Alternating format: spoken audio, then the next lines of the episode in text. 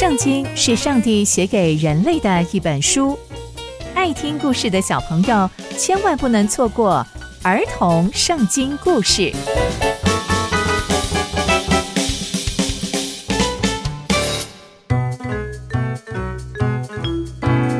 各位亲爱的大朋友、小朋友们，大家好，我是佩珊姐姐。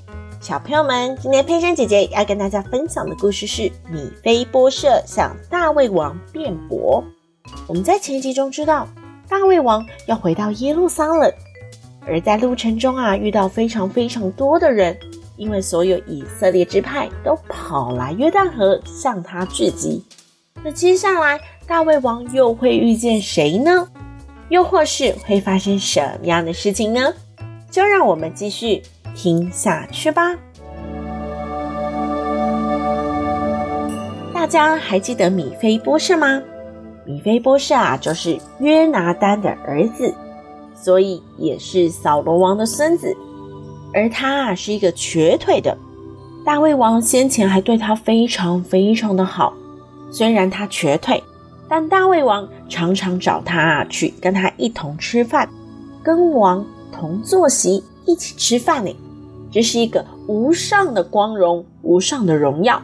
所以大胃王是对米菲波设非常非常好的，但当押沙龙想要夺权，开始追杀大胃王的时候，米菲波设当时啊，他的仆人就跟大胃王说：“米菲波设已经逃走了。”诶，他没有跟随大胃王，而且逃走了，所以当时啊，大胃王就非常生气。就把米非波设所有的财产都给了他的这一个仆人，叫做洗巴。大家还记得吗？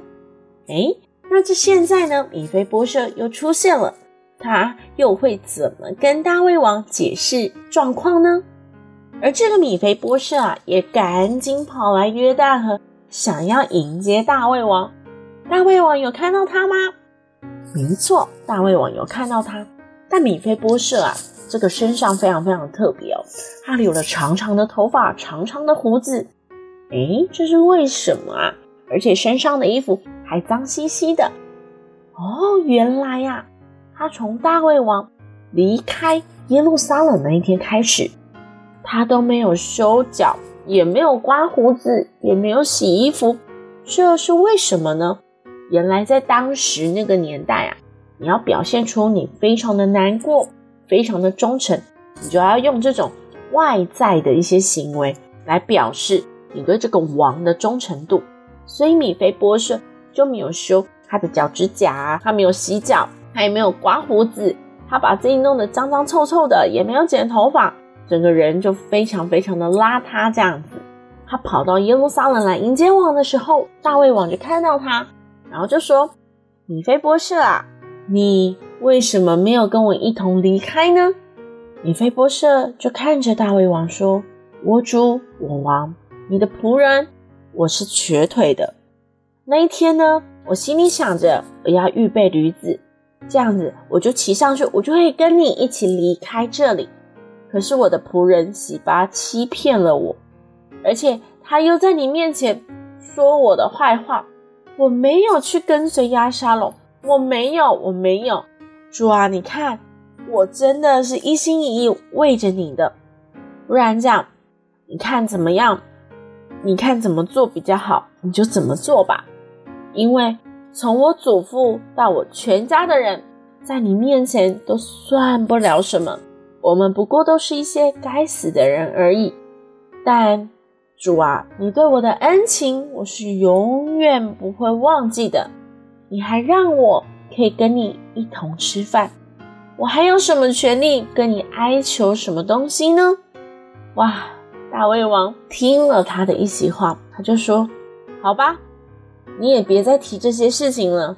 这样好了，你跟洗巴就均分那些地吧，就是那些你祖父留给你的地，你们两个就把它分了吧。”米非波设就对大胃王说：“大胃王。”你既然都已经平平安安的回到这里了，那些东西对我来说也不再重要了。重要的是你回来就好。哇，从今天的故事我们可以知道，原来米菲波设是被大胃王误会了，而其实也不是误会，是洗巴故意想要把这个情形让大胃王误导。哇，原来呀，米菲波设是因为行动不方便而没有办法跟随大胃王，并不是因为他不忠心。然而喜巴却已经接收了他所有所有的财产，所以大胃王赶紧收回这道命令，并且要他们平分。但在这个时候，对米菲波设来讲，财产已经不是最重要的，最重要的是要大胃王相信他。亲爱的小朋友们，这件事情也提醒了我们，不要只是听了一些片面的说辞，就全盘的相信，或全盘的下了定论。我们应该要有明辨是非的智慧，我们更应该了解所有事情的始末之后，再去做决定。千万啊，不要像大胃王一样，匆促的做了错误的决定哦。那接下来又会发生什么样的事情呢？刚刚佩珊姐姐分享的故事都在圣经里面哦，期待我们继续聆听上帝的故事。我们下次见喽，拜拜。